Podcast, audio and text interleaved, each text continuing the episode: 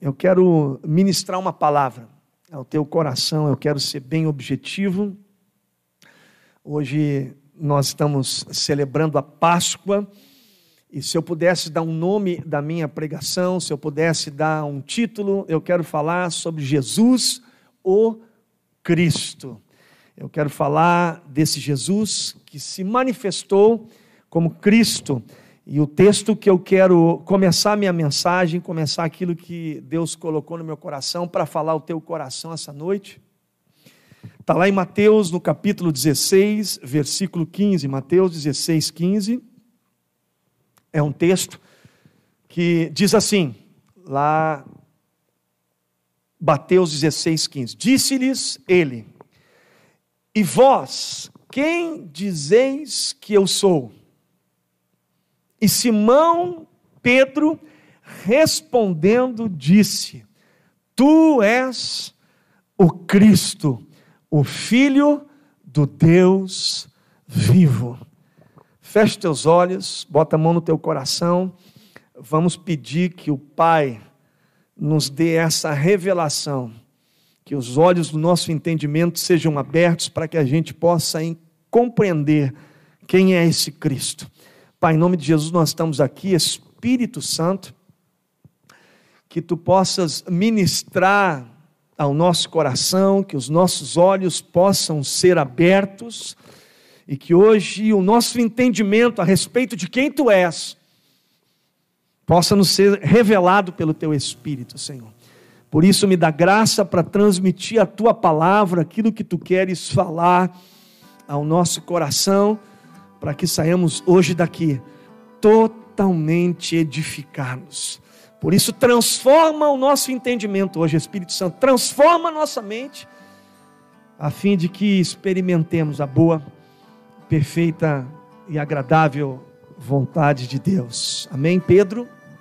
Jesus está com os discípulos, e essa passagem me encanta, porque Jesus se abre para ser tocado, e ele se permite é, é, abrir e sondar o coração dos seus discípulos, é, da maneira de como eles estavam percebendo, de que maneira eles discerniam, qual era a revelação que eles tinham a respeito de Jesus, o Filho de Deus.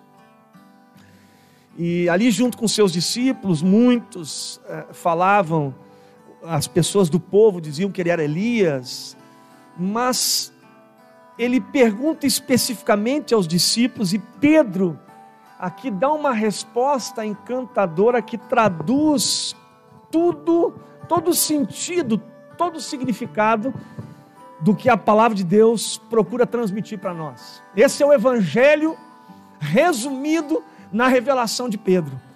Pedro aqui apresenta, revela Jesus como filho, o Cristo, o filho do Deus vivo. E é sobre esse Cristo que eu quero falar. No grego, Christos, em hebraico, Machia, Messias, ungido. O Cristo, a oferta que veio e resgatou o homem que estava perdido. Esse é o Cristo, esse é o sentido, aquele que se coloca no lugar e sofre o dano por.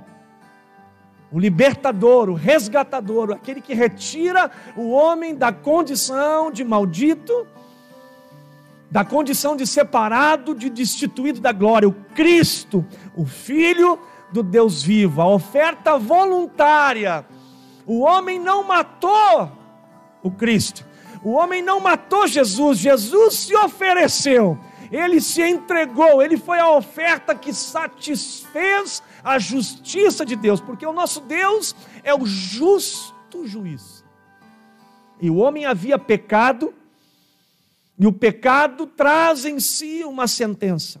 O salário do pecado é a morte. O homem deveria morrer. Essa era a condenação que pairava sobre o homem. Deus, quando entrega a lei a Moisés, torna então o homem consciente de sua transgressão.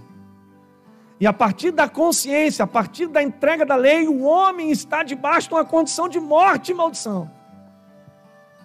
Até que então o próprio Deus, o Cordeiro que tira o pecado do mundo, Cristo, vem e morre e se oferece para morrer morte, morte de cruz. Esse é o sentido do ungido do Cristo, que nos resgata e nos tira, e ele morre então a nossa morte para que nós vivêssemos sua vida.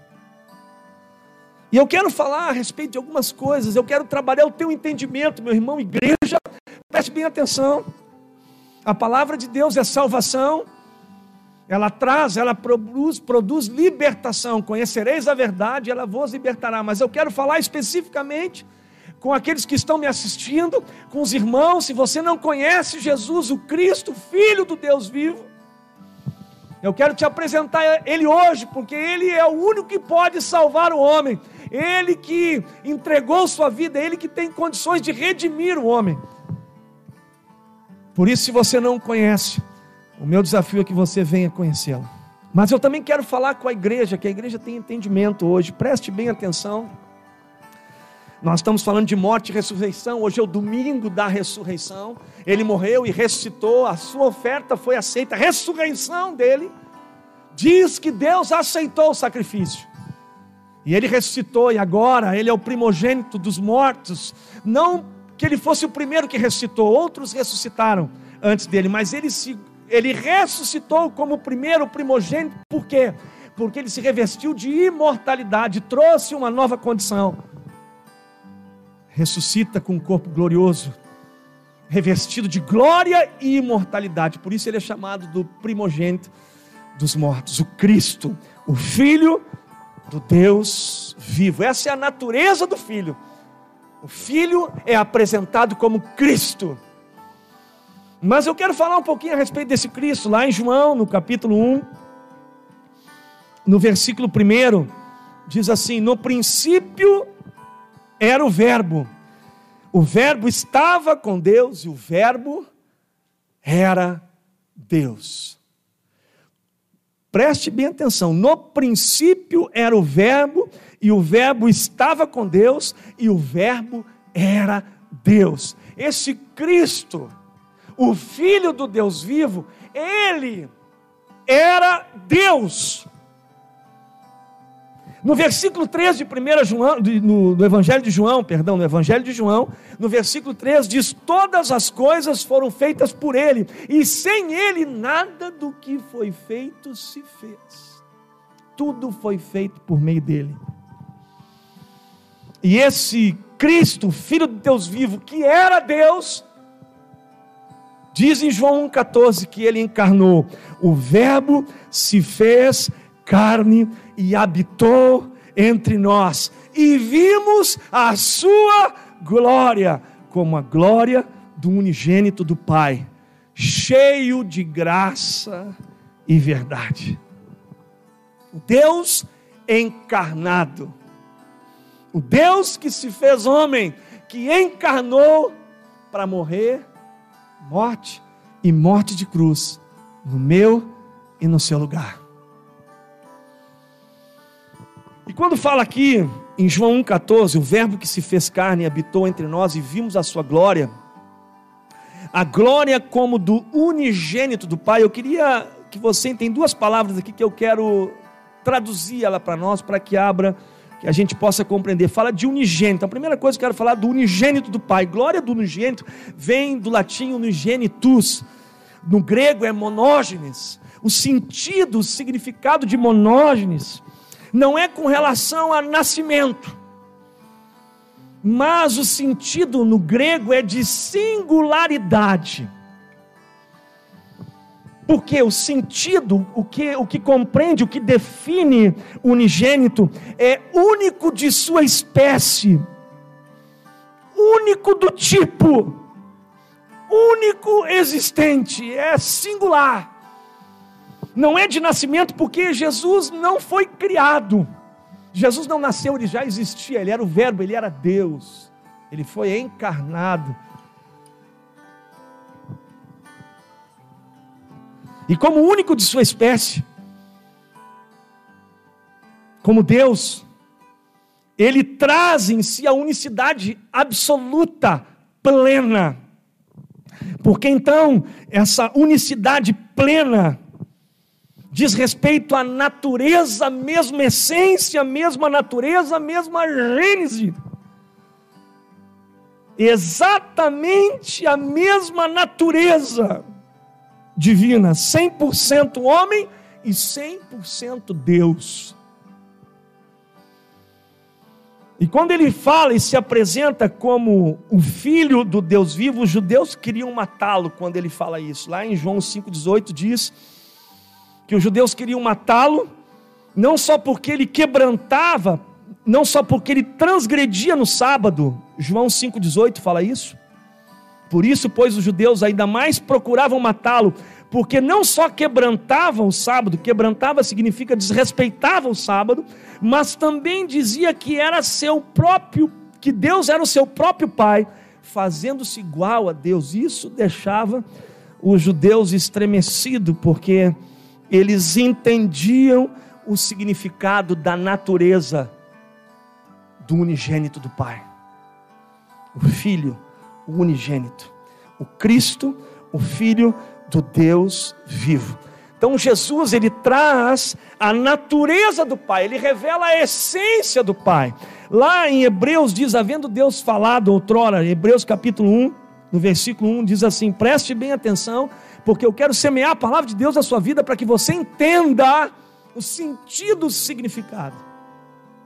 Hebreus 1, no versículo 1 diz: Havendo Deus antigamente falado muitas vezes e de muitas maneiras aos pais pelo, pelos profetas, a nós falou nestes últimos dias pelo Filho, a quem constituiu o herdeiro de tudo, por quem fez também o mundo, o qual, sendo o resplendor da sua glória, a expressa imagem da sua pessoa.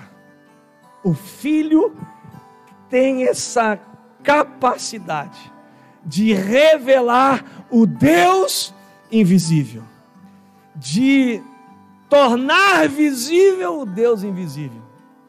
Por isso que ele diz: Quem vê a mim, vê aquele que me enviou.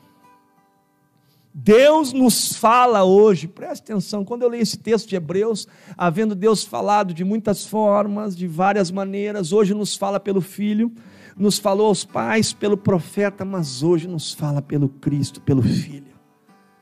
Isso é tremendo porque Deus busca desesperadamente se comunicar com o homem. E Ele não escolhe mais os profetas agora, Ele escolhe o Filho, Ele mesmo, Deus encarna para vir falar do seu amor, para comprar minha e a sua vida. O Cristo revela o Pai.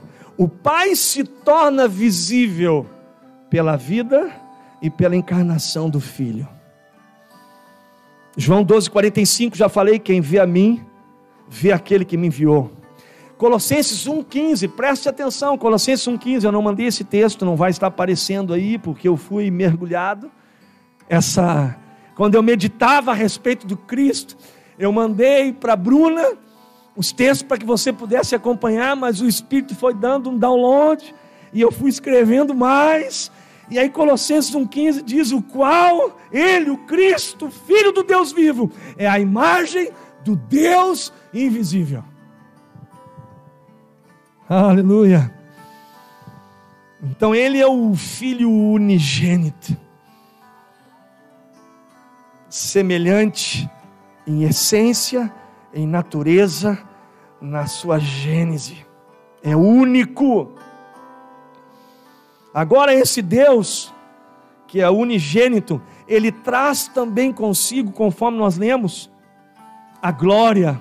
Preste atenção no que está escrito em Romanos capítulo 3, no versículo 23, porque todos pecaram e destituídos estão da glória de Deus. Uma das coisas que o pecado promoveu na vida do homem foi separar o homem da glória. O homem não poderia mais contemplar a glória.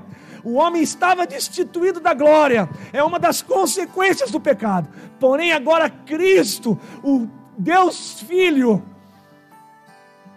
o unigênito traz para nós a glória. Está escrito lá em João. O Verbo se fez carne, João 14, e habitou entre nós, e vimos a sua glória. Através da vida do Filho, o Cristo, temos condições de contemplar glória por causa do pecado antes tínhamos perdido. O Cristo, o Filho do Deus vivo o qual é a imagem do Deus invisível. O Verbo se fez carne e habitou entre nós, e vimos a sua glória como a glória do único unigênito do Pai, cheio de graça e verdade. Pelo Filho, temos acesso à glória que estava perdida. Aleluia!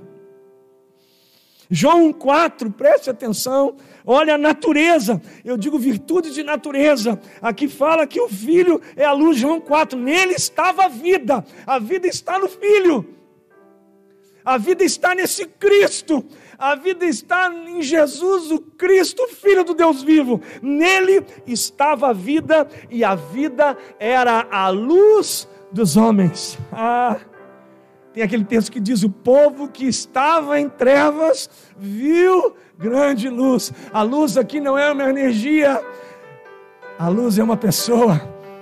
Jesus, o Cristo, o Filho do Deus vivo. Ele é a luz dos homens. João 12, 46, ele diz assim: preste bem atenção, eu sou a luz que vim ao mundo, para que todo aquele que crê em mim não pereça nas trevas. Ele é a luz, amado. Todo aquele que nele crê não vai perecer nas trevas, porque a luz dissipa as trevas. O Cristo, o Filho do Deus vivo, ele é a luz, ele traz a glória, e ele é único, não há ninguém como ele.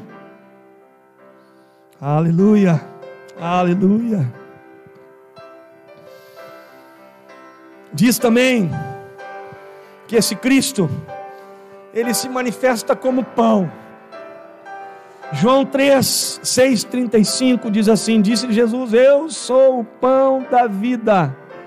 Aquele que vem a mim não terá fome. Hoje nós vamos cear. E a ceia é uma das figuras que nós temos. A ceia é o pão, que representa o pão vivo que desceu do céu. Esse é o Cristo, Filho do Deus vivo. Ele é o pão que alimenta o faminto. E quando nós provamos desse pão, nós jamais vamos ter fome de novo. Porque ele satisfaz. Nele ficamos satisfeitos. Ele preenche o vazio ele preenche o homem, ele dá sentido, significado. Nada se compara a esse pão. Alguns irmãos me levaram um pão feito em casa, essa semana. Eu não vou dar o nome, e muitos vieram me nutrir. Eu vi ali a figura. Jesus, ele se apresenta como aquele que nutre. O pão é aquele que dá vida. O pão dá garantia da manutenção da vida. O pão promove energia. O pão traz força. O Senhor, a nossa força é. E esse pão, amados, uma vez que você prova esse pão, nada se compara. E graças a Deus, nós que estamos vivendo, nós comemos dessa carne, comemos desse pão que mudou totalmente o sentido e o significado da nossa vida. Por isso, se você não comeu desse pão ainda, queridos, eu desafio você, você que está me escutando aí, você que não conhece ainda o Cristo, talvez você conheça Jesus, mas não conheça o Jesus, o Cristo. Aquele que morreu para entregar a sua vida, morreu no seu lugar, no meu lugar, para que tivéssemos a sua vida. Aleluia. E Ele é o pão vivo que desceu do céu. E aquele que comer, que vem a mim, não terá fome. Esse Cristo também se apresenta para nós como uma fonte de águas. João 4,14 diz assim: Mas aquele que beber da água que eu lhe der, nunca terá sede, porque a água que eu lhe der se fará nele uma fonte de água que salte para a vida eterna. A água que Cristo tem para te dar mata a tua sede. Se você de alguma maneira está com sede, eu vim te dizer que nesse lugar hoje há uma fonte de águas sendo jorrada para matar a tua sede. Há pão hoje aqui para matar a tua fome. Eu comi desse pão, eu bebi dessa água e a minha vida foi totalmente transformada. Cristo, a fonte. João 7,37 diz que Jesus, na parte B do versículo, diz assim: Jesus se põe em pé e clamou, dizendo: Se alguém tem sede, venha a mim e beba. Se alguém tem sede, venha a mim e beba. Nunca me esqueço da minha tia, minha tia que me ganhou para Jesus, era uma mulher que tinha sede e fome. E ela tentou desesperadamente buscar Deus nas mais variadas religiões, até o dia que ela se deparou com esse Cristo, o Filho do Deus vivo, o Deus encarnado, o Deus Filho, o Cristo que nos salvou. E quando ela provou desse Cristo, quando ela bebeu dessa água, sua vida nunca mais foi a mesma. Uma das características desse Cristo, desse Filho, eu quero que você acompanhe o meu raciocínio, porque é algo do Espírito essa noite para a sua vida. Uma das características é que João, diz ali em Mateus 4, você vai ver que o Espírito vem e repousa sobre ele. Uma das características, Mateus 3, no final do versículo, João Batista tem uma visão também e vê que o Espírito vem sobre ele e repousa sobre ele. E ele também era conduzido pelo Espírito. Mateus 4 diz que o Espírito o levou para ser tentado. Então há uma clara condução do Espírito. O Espírito está vá sobre ele, estava nele, veio e repousou sobre ele e o conduziu. Então, uma das características desse Cristo, desse Filho, é que ele traz o Espírito Santo e o Espírito Santo o conduz. Então, essa é uma clara e perceptível visão que nós encontramos nos evangelhos, lá em Mateus 4 fala, você vai ver lá o Espírito Santo conduzindo o Cristo, o Filho, o Espírito habitando, fazendo morada nele, repousando sobre ele. E à medida que eu vou falando a respeito desse Cristo, amados, desse Cristo encarnado, que veio, morreu e ressuscitou, que traz essas virtudes de natureza, eu descubro que as propriedades da glória, as propriedades da graça, o poder e a virtude que estava sobre o filho, está sobre mim e você. Preste bem atenção. Nós estamos vendo aqui as características, virtudes que estão sobre o Cristo, o Filho. O Filho tem essa natureza. O Filho é pão, o Filho é água, o Filho é conduzido pelo Espírito. E aqui em João 1,12 diz assim: preste bem atenção. Esse Cristo que é único, esse Cristo que é único de uma mesma espécie, de uma única natureza, diz assim João 12: Mas a todos quantos o receberam, deu-lhes o poder de serem feitos filhos de Deus, aos que creem no seu nome.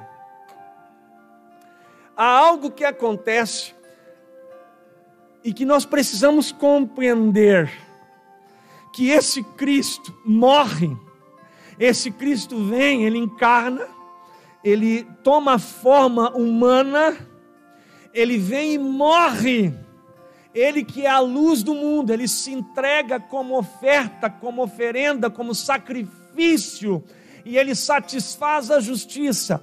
E agora, esse Deus que é unigênito, esse Filho que é único,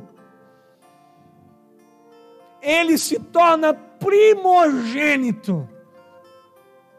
E todos quantos o receberam, deu-lhes o poder de serem feitos filhos de Deus, a saber, os que creem no seu nome. Agora, esse Cristo está trazendo uma geração de filhos. Ele agora deixa de ser unigênito para ser primogênito. Mas preste atenção, não é um, um, o Cristo, ele não está gerando vários filhos, não. Ele está gerando filhos de uma mesma gênese. Então são vários filhos que estão numa pessoa. Hoje nós somos igreja, corpo de Cristo. Então preste bem atenção, quero que, eu quero que você entenda isso. Deixa aí o nosso Deus aí encher o teu coração. Ele agora se torna o primogênito de uma classe única, de uma espécie única. Ele reproduz não vários filhos, não diferentes filhos, mas filhos de uma mesma gênese. Então são muitos filhos que formam apenas uma pessoa. O corpo de Cristo o unigênito.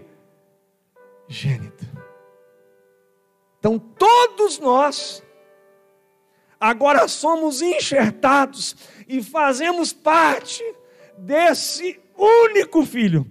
Somos o corpo, somos muitos que formam uma pessoa. Somos o corpo de Cristo. Somos os filhos de Deus. E assim, amados, preste bem atenção como o Espírito Santo repousou sobre ele. O Espírito repousa, o Espírito está em você. Você foi feito filho, agora você tem a natureza, a mesma gênese, você é da mesma espécie, você foi enxertado no corpo do Deus, do Cristo, do Filho, nós fazemos parte de Sua natureza, por isso que é uma dupla imputação. O Cristo que morre na cruz, ele, te, ele teve os, os, pecados, os meus pecados, os teus pecados imputado. Amputado significa retirar. Imputado é acreditar. Foi creditado na conta do Cristo, do Filho, os meus e os teus pecados foram lançados sobre ele. Então ele tomou a nossa culpa, ele assumiu o nosso pecado para que nós tivéssemos agora a sua vida. Agora nós fazemos parte do seu corpo. Trazemos a sua natureza, nós éramos pecadores e hoje, por causa dele, somos santos. Por causa dele somos santos e nos tornamos filhos, muitos filhos, milhares de filhos, que formam apenas uma pessoa. Somos o corpo de Cristo. O Espírito estava nele, o Espírito está em nós. O Espírito foi dado à igreja, o mesmo Espírito que repousou nele está agora em quem? Na igreja. Deus mudou, amados, o nosso coração. Tirarei o coração de pedra e dar-vos-ei um coração de carne. Agora preste bem atenção. Quando ele diz que dar-vos-ei um coração de carne, significa que alguém morreu. Quem morreu? Cristo, o Filho do Deus vivo. Ele morreu. Então o nosso coração de pedra foi retirado e foi colocado um coração de quem em nós? Me responda você. Qual é o coração que pulsa aí na sua vida? O coração de Cristo. É isso que foi feito na cruz do Calvário. Na cruz do Calvário foi feito um transplante. Seu coração de pecado foi retirado e foi colocado nele. E o coração dele foi colocado em mim e você. E hoje o coração que bate aqui e aí é o coração de Cristo. O Espírito que estava nele, que repousava sobre ele, está sobre mim e você. Interessante que ele diz, o próprio Cristo, olha só as virtudes de natureza. Eu falei que o Cristo, ele era a luz do mundo. Agora, esse Cristo, que era a luz do mundo, aqui diz em Mateus 5,14, que esse mesmo Cristo diz para mim e para você agora: Vós sois a luz do mundo. Eu, eu queria que você me dissesse com quem você está se tornando. Você agora tem o Espírito Santo, você agora tem o coração de Cristo, o Espírito habita em você. A Bíblia diz que o Espírito nos conduz por toda a verdade. Nós somos conduzidos por seu Espírito e agora está dizendo que ele era luz, então ele apagou a sua luz para que nós fôssemos iluminados. Agora quem é a luz do mundo? Me responda. Quem é a luz do mundo? Cristo. E nós somos quem? Eu quero perguntar para você: nós somos quem? Hoje eu quero que você tenha sua mente transformada. Eu quero que você entenda o que o Espírito Santo está dizendo. Você é o Cristo de Porto Alegre, você é o Cristo da faculdade, você é o Cristo no seu trabalho. Nós somos o Cristo do Estado, nós somos o Cristo do Brasil, porque todos os atributos todas as virtudes de natureza que estavam sobre ele, ele passou para nós. Por isso que ele era o Cristo. Então, amados, preste minha atenção, por que, que eu estou falando isso? Ele era o pão vivo. E o que, que ele faz quando ele vai a ceia com, com seus irmãos? O que, que ele faz, irmão? Quero que você entenda o, o vinho representa o que? O sangue. O pão representa o que? O corpo. Sabe o que ele fez? Me ajuda aqui, pastor. Parte. Ele abençoou e partiu. Ele abençoou e partiu. E agora, nós que provamos que somos o corpo partido, somos enviados como Cristo. Amados, nós temos que entender, por isso que está escrito, a Bíblia diz que ele era a fonte, ele era eh, quem beber da água dessa fonte vai jorrar para a eternidade. Ele diz: Quem crê em mim, do seu interior correrão rios de água viva. Ele tornou eu e você fonte. Todas as virtudes de natureza que identificam, que revelam a sua essência, estão sobre eu e você, porque nós fomos gerados nele. A vida dele está em nós. Você tem o Espírito Santo, você é a água agora para matar a sede, e você é o pão partido para matar a fome, porque agora Ele está em você, Cristo em nós, esperança da glória. Por que, que eu estou enfatizando isso, amados? Seja sincero comigo. Quando você vê e você lê as Escrituras, você, igreja, você que conheceu, você que recebeu e se tornou filho, me responda com quem você se identifica. Quando você lê a respeito da mulher com fluxo de sangue,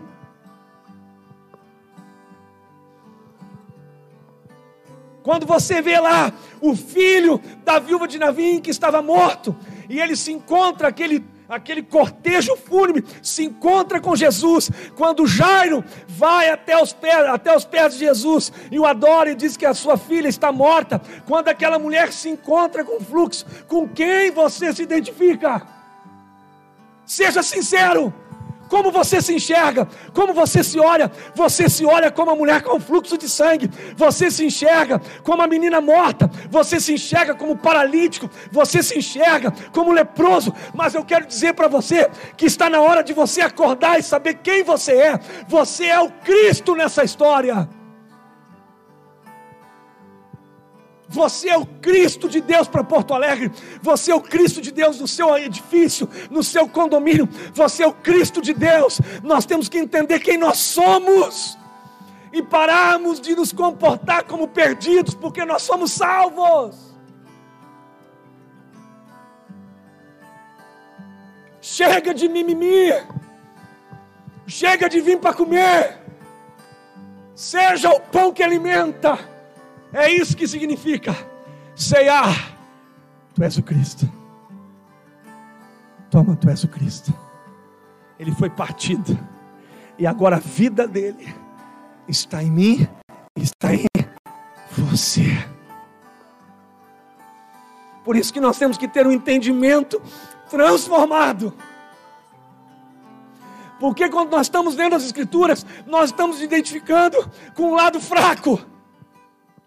Mas Ele nos fez assentar em posições celestiais, acima de todo principado e potestade, amados, há um povo lá fora sedento, há um povo lá fora perdido que precisa conhecer as boas novas do Evangelho, do Evangelho. E as boas novas são estas: é que Cristo veio para matar a fome, veio para matar a sede, pois Ele é o Deus encarnado e os preços foram pagos. E o pecado não tem mais domínio, eles estão perdoados, eles precisam ouvir que eles não estão mais e não precisam mais se portar como escravos. Nós temos a mensagem do Senhor. E eu temo que nós estamos vivendo como uma igreja vitimizada, que se identifica sempre querendo comer, sempre querendo ser assistida, mas que não veio para morrer, para perder a sua vida.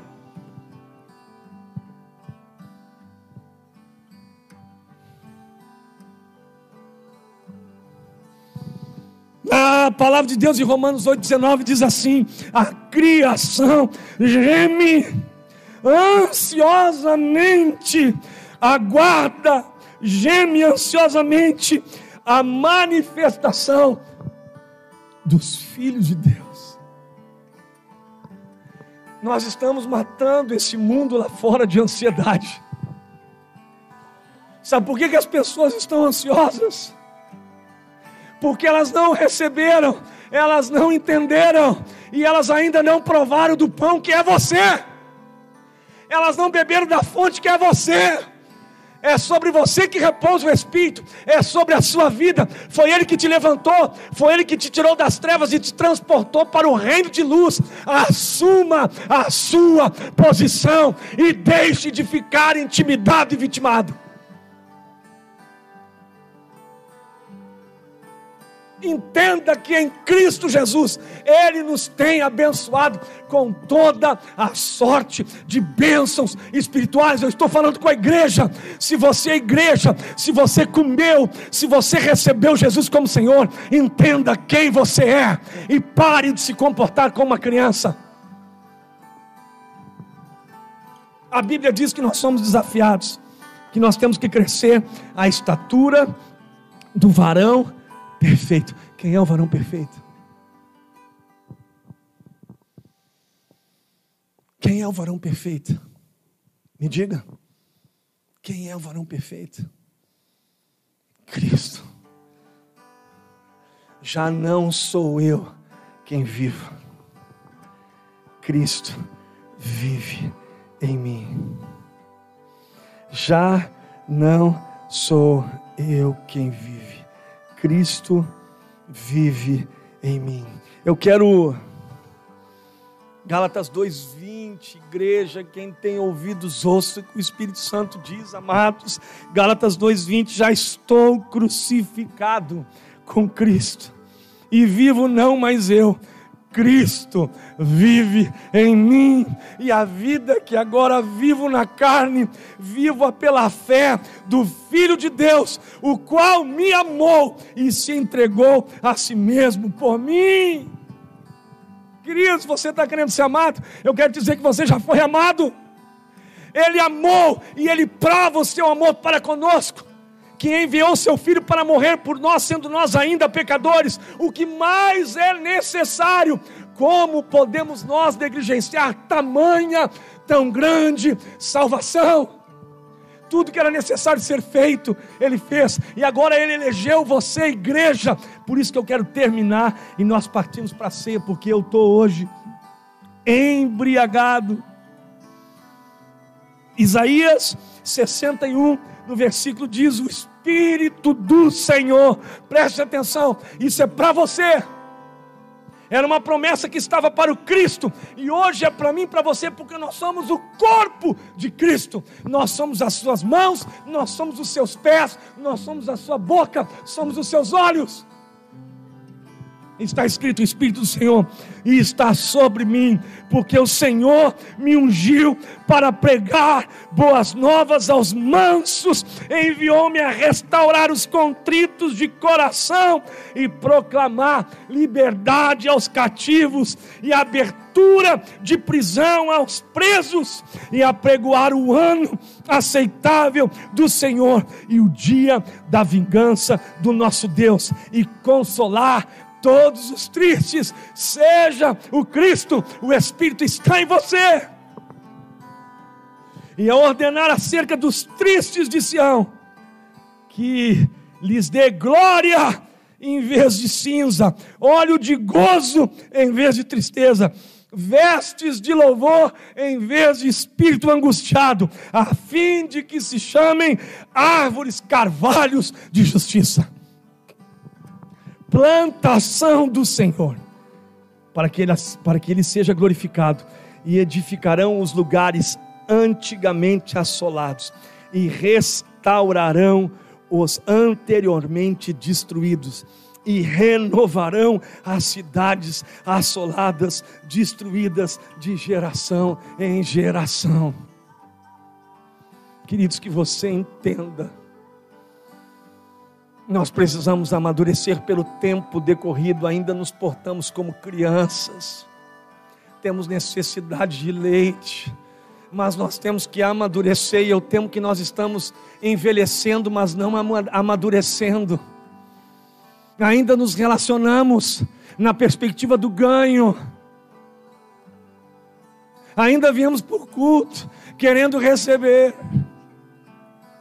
ainda estamos nos portando como quem quer ser achado, ainda nos portamos como perdidos, e ainda lemos as Escrituras, nos identificando com as pessoas erradas, porque nós não sabemos quem somos. E oxalá pelo Espírito Santo de Deus, essa noite, você tenha os seus olhos abertos para entender quem você é o que ele fez por você, o que nós estamos, o Espírito da, da ressurreição que estava nele está em você hoje. E Deus levantou você para anunciar as boas novas de salvação. A boa notícia. Essa é a mensagem do Evangelho.